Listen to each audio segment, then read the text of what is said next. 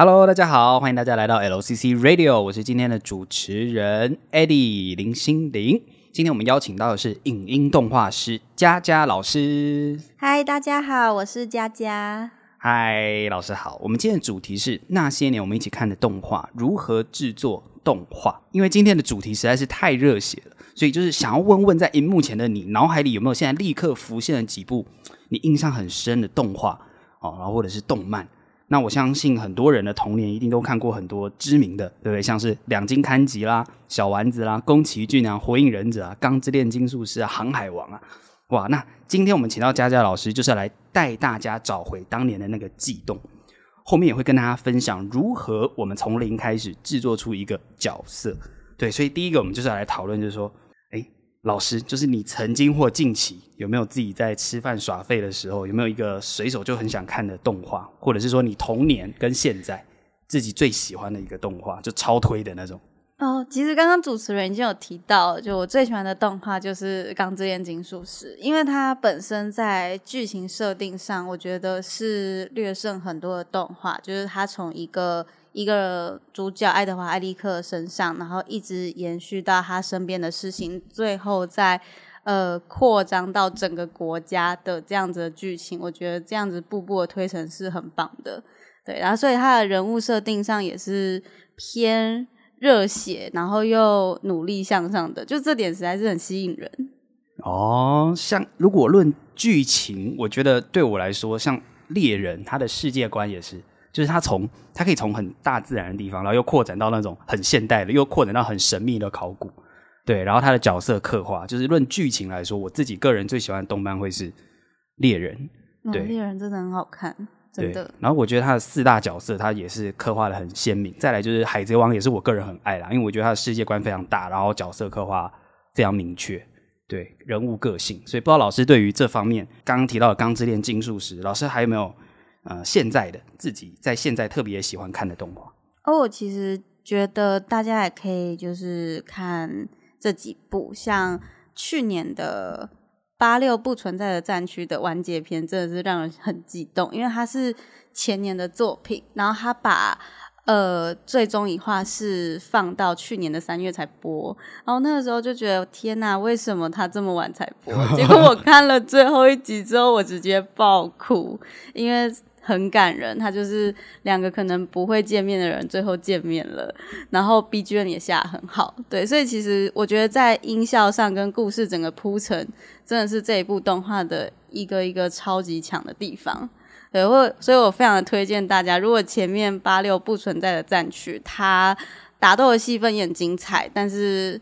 可能对于不是很擅长看打斗的人来说，会觉得有点苦闷。但是他到后面的一些感情的酝酿，还有战争后的 PTSD 的症状，跟最后得到救赎的整个故事的这个环节，真的很棒。我只能说很棒。所以从哇，看得出老师超级真爱。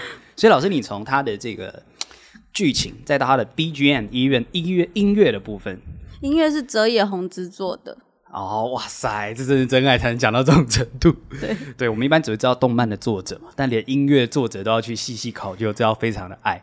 那我自己有想到，如果因为音乐而喜欢上、爱上，应该说真的就是爱上一部动漫，大概有两部我可以想到。第一个就是宫崎骏，然后第二个对我来说是《间谍家家酒》。可是《间谍家家酒》不是音乐，是声优，就是他的角色发音太厉害了。就是我记得第一集那个阿尼亚在讲自己的名字的时候。你觉得很可爱吗？我我大概重复听了十几遍，就那个五秒钟瞬间，他他就一直重复自己的名字，就因为佛杰就是男主角讲错他的小孩的名字的那个瞬间，嗯、对，所以我发现我是被声优直接吃定了。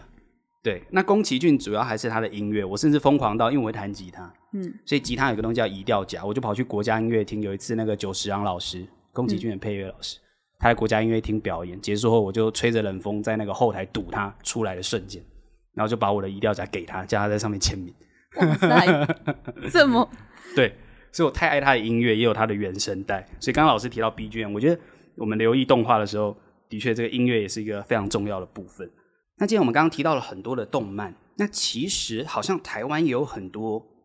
在做动画，尤其是一些很知名的，其实台湾都有参与。这个老师好像比较专业，不知道老师对这一块的理解是如何？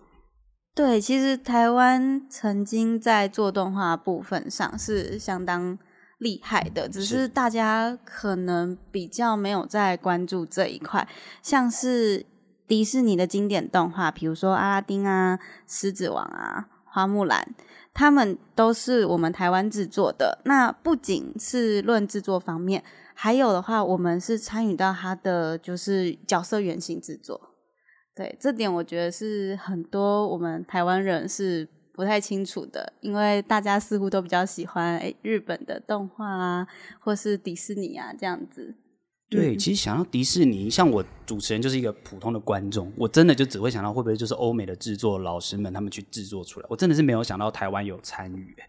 对，其实其实台湾的话，它的。动画品质是很好的，所以曾经台湾是全球最大的动画制作中动呃制作中心，是呃那个时候的话，世界有三分之一的动画都是我们台湾制作的，所以我们台湾在代工上真的很强。哇塞，那台湾有没有说，因为在世界上总是有全球化分工的感觉，台湾不知道是在动画里面的哪一块会是台湾的主战场？呃，我们如果是说在做动画主战场的话，应该是属于中间的部分，就是关于在呃绘制动画的那一块。是，对，所以这个是呃，就是中间这个部分是我们的强项。所以就是一个角色，我们要把它画出来，或者是它整个背景的架构，或是颜色去上，是类似像这种吗？应该是说我们在做动画的时候，我们会去有。导演他会跟我们说这个作品要怎么去制作。对，那我们有了导演之后，他可能会给你两个动作，比如说我们举手都要放下来，对这个动作。那呃，我们我们动画师就是需要把这个过程去把它补强。对，那这个过程之后，他可能还会有一些情绪，比如说你要缓慢的下来轻放，或者是说你要很重的轻放。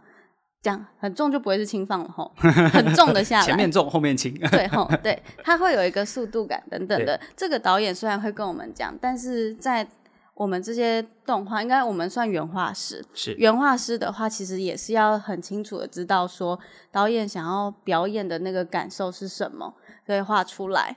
嗯，所以如果说各位有去看过一些原画展的话，其实现在这方面的资源真的真的很多，我觉得在。呃，台湾在这方面的话，也让很多人可以，甚至是一般的民众都可以去看说整个动画制作过程。那像最近有很多一些厉害的、厉害的动画都有来设展，哦，比如说呃，还蛮多人喜欢的《JoJo》。它通常设展会出现在华山吗？对对对，他们会出现在华山，还有我台北市立美术馆会有吗？或松烟？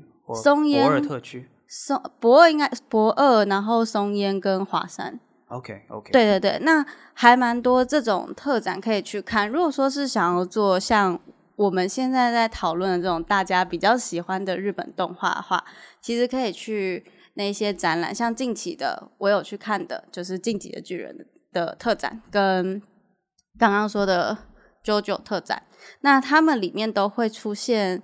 呃，原画师的手稿，对，所以你就可以去看说他的每一个镜位，他们是怎么去绘制，从一开始第一原画画完，或者是他定位后的第二个再制再进动画的那样子的感觉，都是可以去看的。所以，呃，我们外外人的角度会觉得说，哎、动画看起来很顺，二十四分钟，哎、扣掉广告，二十分钟。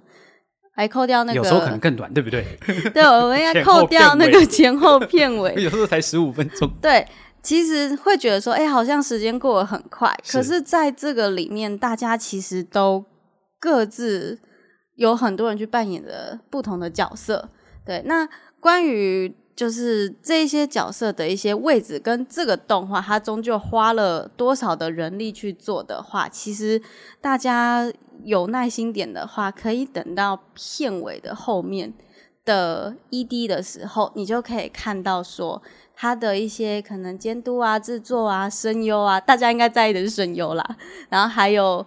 第一原画、第二原画背景等等的，其实都会在里面。是是是。嗯嗯，所以像我们做动画人，其实我们通常都会等到 ED 的时候去看这一些制作组有谁。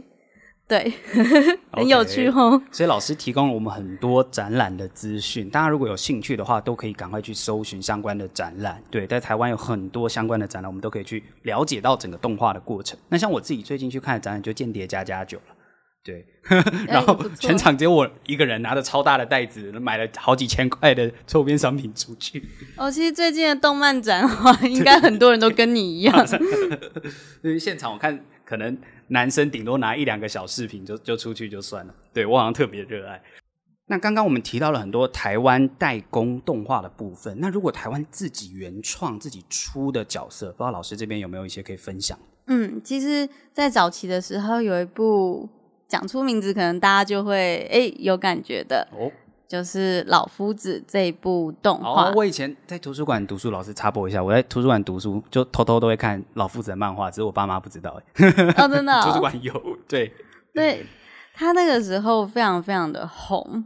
那这一部之外，诶，因为老夫子的话，对我的年纪来说是，呃，我很小的时候其实就有听过了，是对。但真正跟我年纪比较近的是魔法嘛？不知道魔法主持人知不知道？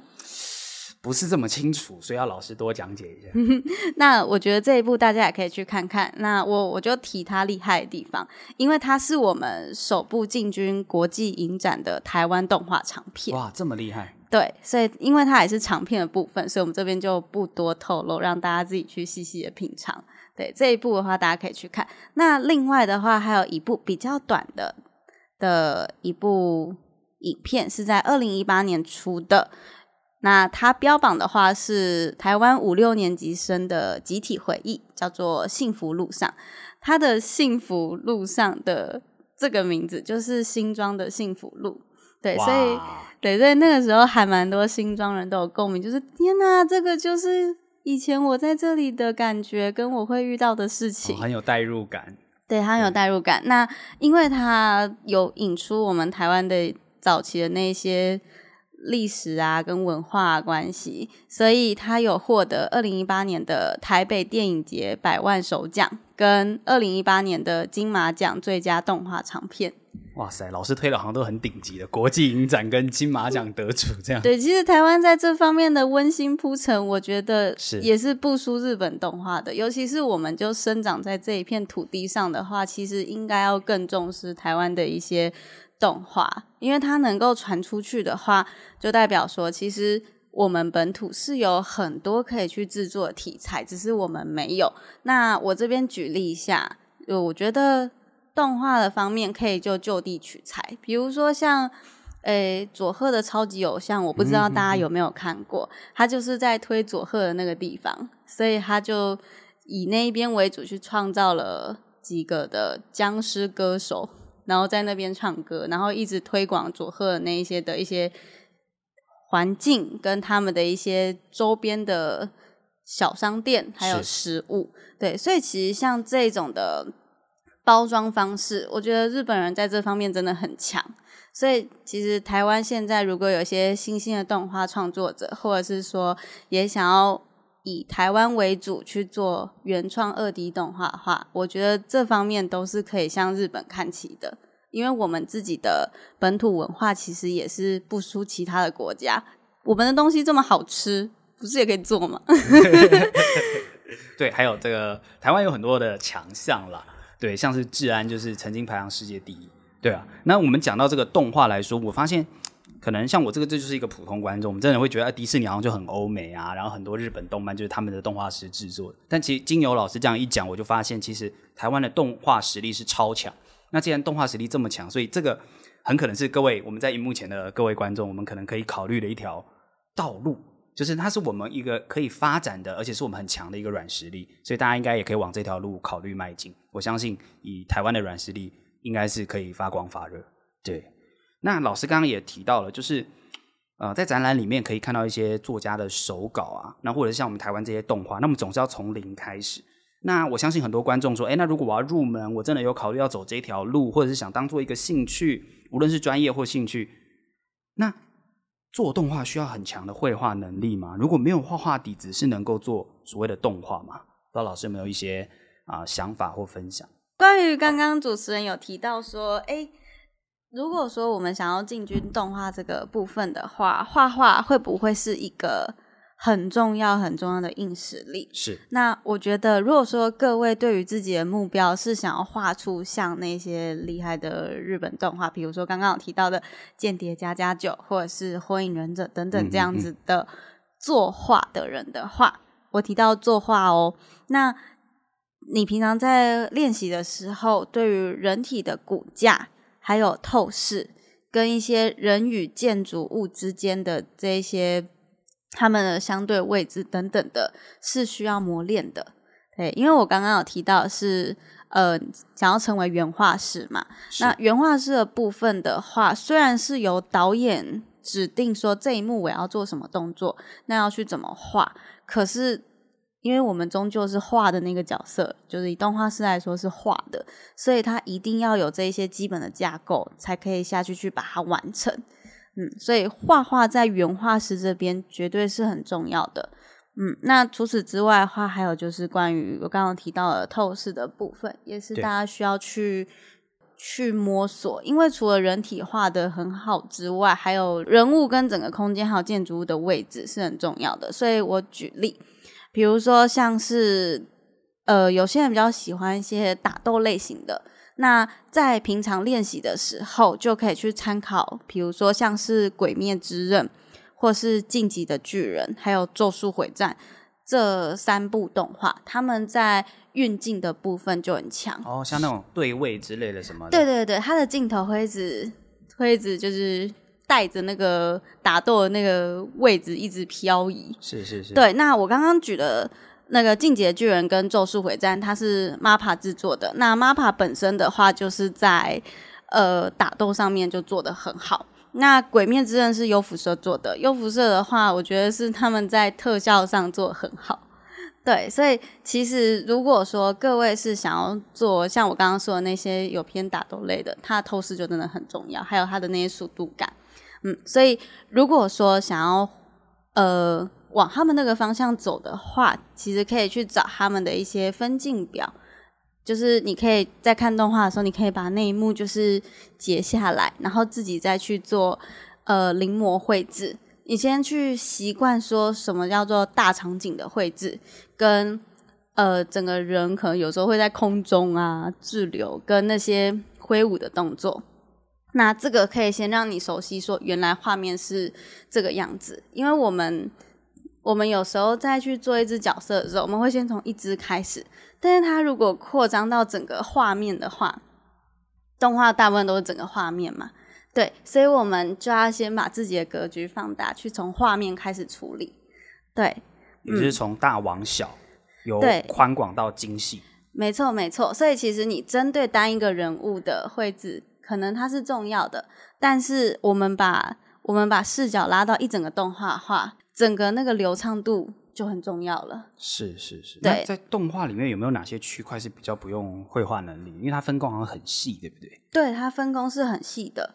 如果说各位有诶也是想要参与动画制作，但是真的对于绘画比较不行的话，是可以去往企划跟。导演，还有一个叫副导演，他叫监督吧，对，监督，然后跟做特效，可能后置、哦，对，后置特效。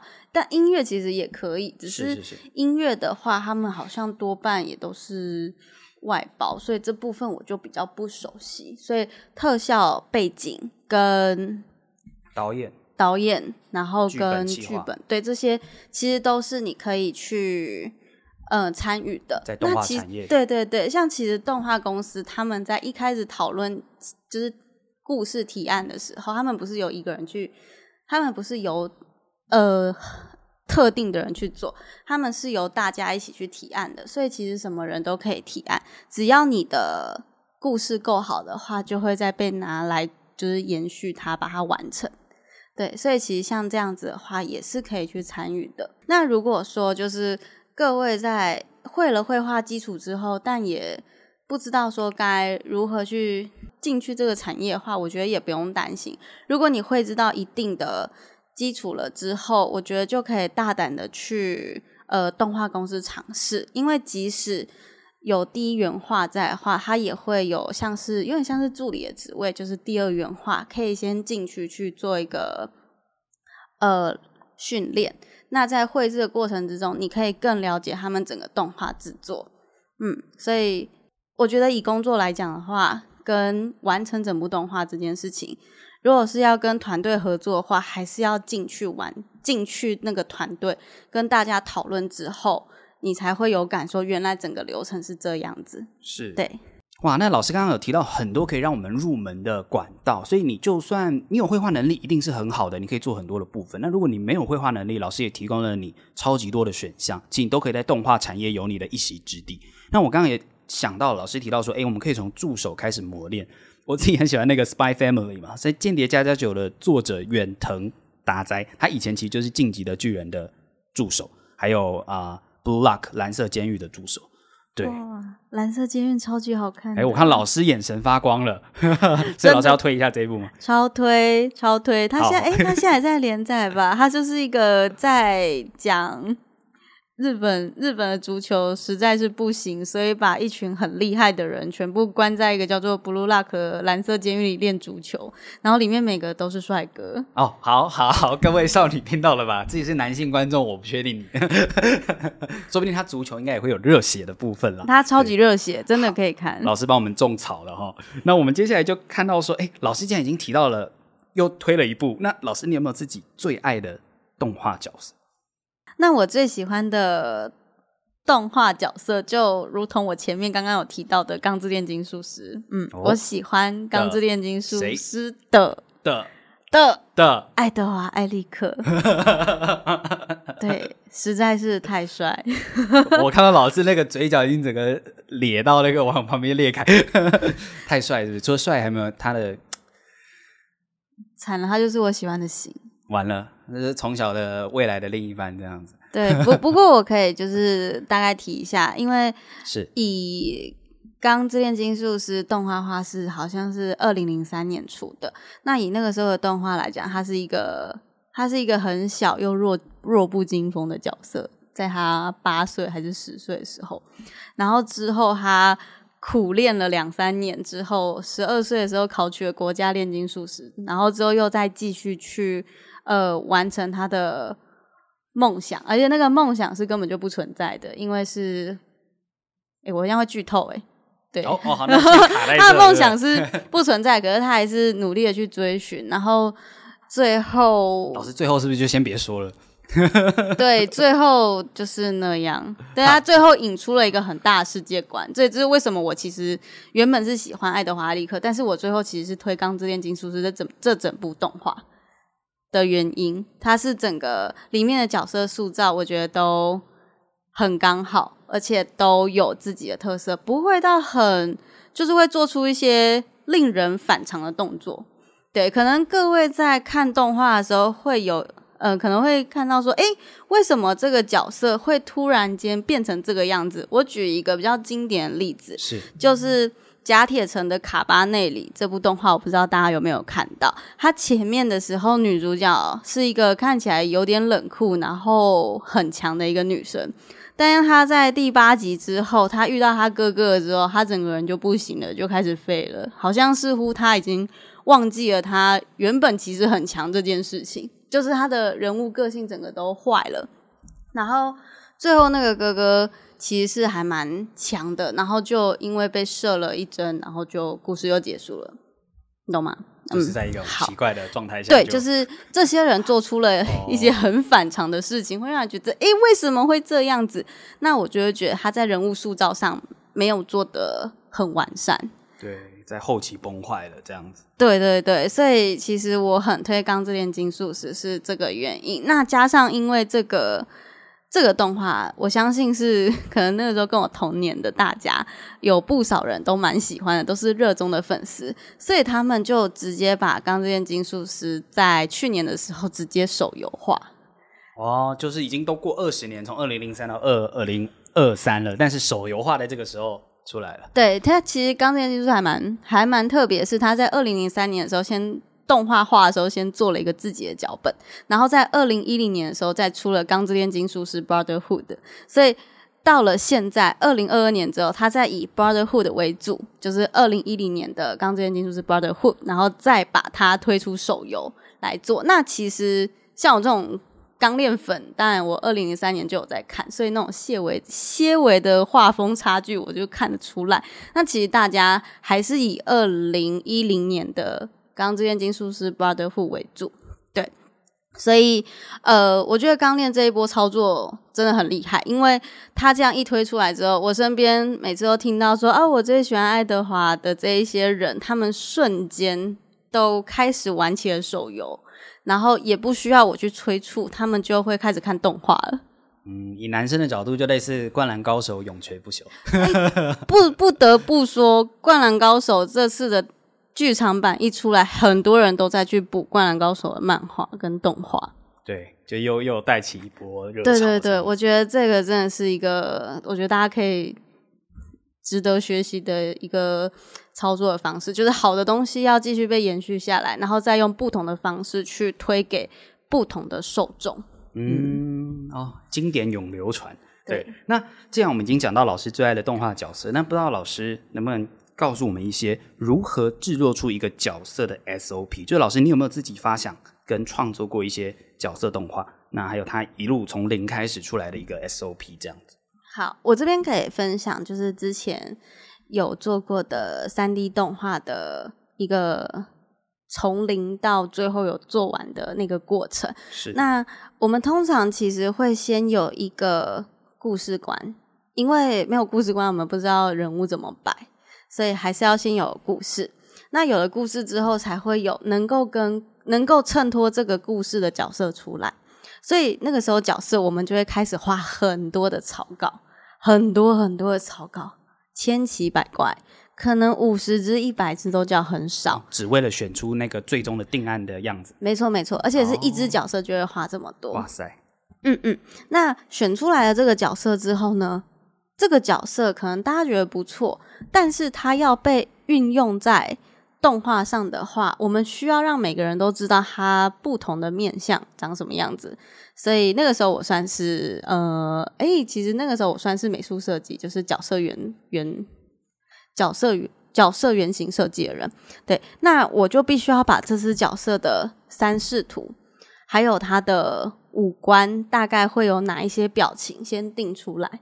这样子，呃，其他人在绘制跟制作的时候才不会走中。对、嗯，老师，等一下，因为我是个普普通的观众，我只好奇三视图是指什么意思？哦，三视图的话，通常是我们会做一个人的正正视，就是正面正过来的正面整身正面，对，再来是侧面，就是、侧面也左右，那背不用吗？背后应该要四视图啊，正侧背就这样。为什么来的四？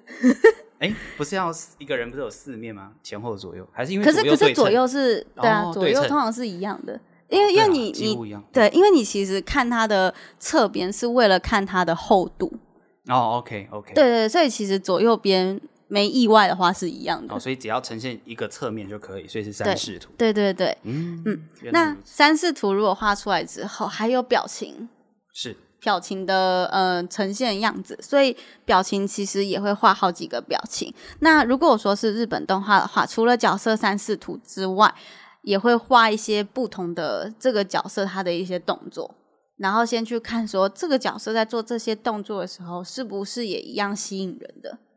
对，因为我们这样才能确定说，哎，这只角色是可以的，是可以做的。就是先假设它活起来的样子是这样。嗯，然后做完之后呢，我们就再把这一些原稿，可能有人是协助你绘制的，有人是协助做三 D 动画的，就让他们去制作。对，哇，所以其实光是只是为了把动画制作出来，它前面光是无限的尝试就占了超大部分了。当然，因为刚刚有提到，就是一个角色，他如果说做得好的话，他是可以继续延续下去，就会变成大家口中的 IP 了。对。对，而且有些 动画它做出来感觉会更就是贴近漫画，或甚至是更好。但是有一些可能好像感觉又不太对，那那这时候可能就无法把它延延续下去。对，它就是可能就会被比较啊，或者就是啊，好好的一个作品，然后就这样陨落了。像拍了真人版就崩坏。对，这这这要说要崩坏的话，我有个例子，就是那个《约定的梦幻岛》做的还漫画做的还不错，我很喜欢。对，然后第一季的时候看的也蛮满意的。嗯，然后第二季的时候在播放的时候，它就是一个非常典型的走中，就是原本它跟漫画是走在路上的，就突然间在第二季的时候，它直接走了一个自己的路，就是大家都会叫它那个约定的魔改岛，因为它直接把它改成就不是原本的样子。难怪，因为我的表姐跟我妹妹都说第二季他们就不想看。对，因为它跟漫画完全不一样，然后、哦、可是我是从动画直接入门，我就没有这个感觉，因为我没有看过漫画原著，我就无法比较差别。但其他、嗯、我我我我表姐跟这个 妹妹就是直接 no no no。哦，了解了解，因为像我看了很多的动画关系，所以他在第二季的最后面，他的故事感觉就很像是说，哎呀，我十二集要到了，我要赶快结束，然后就是草草的把人干倒，然后就、哦、就就结束了，对，就是一个瞬间。很快就结束了，这样子，对，所以呃，像刚刚那样子的方式就，就是会让一个好作品陨落啦。对，原来如此，好，那大家也可以去 follow 一下，看看你对于第一、第二季的想法是什么。哇，太谢谢老师，老师今天跟我们介绍了，呃，包含主持人我自己啦，哦，然后还有老师我们喜欢的动漫以及一些角色。那我相信荧幕前的大家一定有自己非常喜欢的角色。那如果想要往动画这条路，它里面有很多的细分产业、细分的分工，所以其实你不一定要很强的绘画能力，但有的话当然最好，因为有一些区块你就能掌握。所以老师提供了我们很多的想法以及建议。好，那老师呢最近也有自己的免费公益课，所以相关的资讯呢，如果同学有兴趣，各位免费喽，我们就放在这个下方的连接啊，在我们就放在下方的说明栏的连接。那。老师也有自己的 IG 粉专，叫做小手佳佳，就是小小的手。然后老师的名字佳佳老师嘛。然后老师呢自己的课程呢是 MG 动画创作实务课，所以可以带领同学来学习整个动画实物的一些相关的部分。同样的，我们菜鸟救星会员专区也已经上线喽，里面有超级丰富的电脑和设计的干货知识内容。那大家还可以用点数免费兑换名师课程学习。哦，免费兑换哦，所以即日起，只要点击下方的链接注册成为会员，就送一万点的会员点数，数量有限，送完为止，大家记得赶快去注册。那在这边，我们再给热烈的掌声，在荧幕前，我们送给我们佳佳老师，耶、耶，谢谢大家，谢谢大家。那我是今天的主持人林诗玲，Eddie，那我们就下一集再见喽，拜拜，拜拜。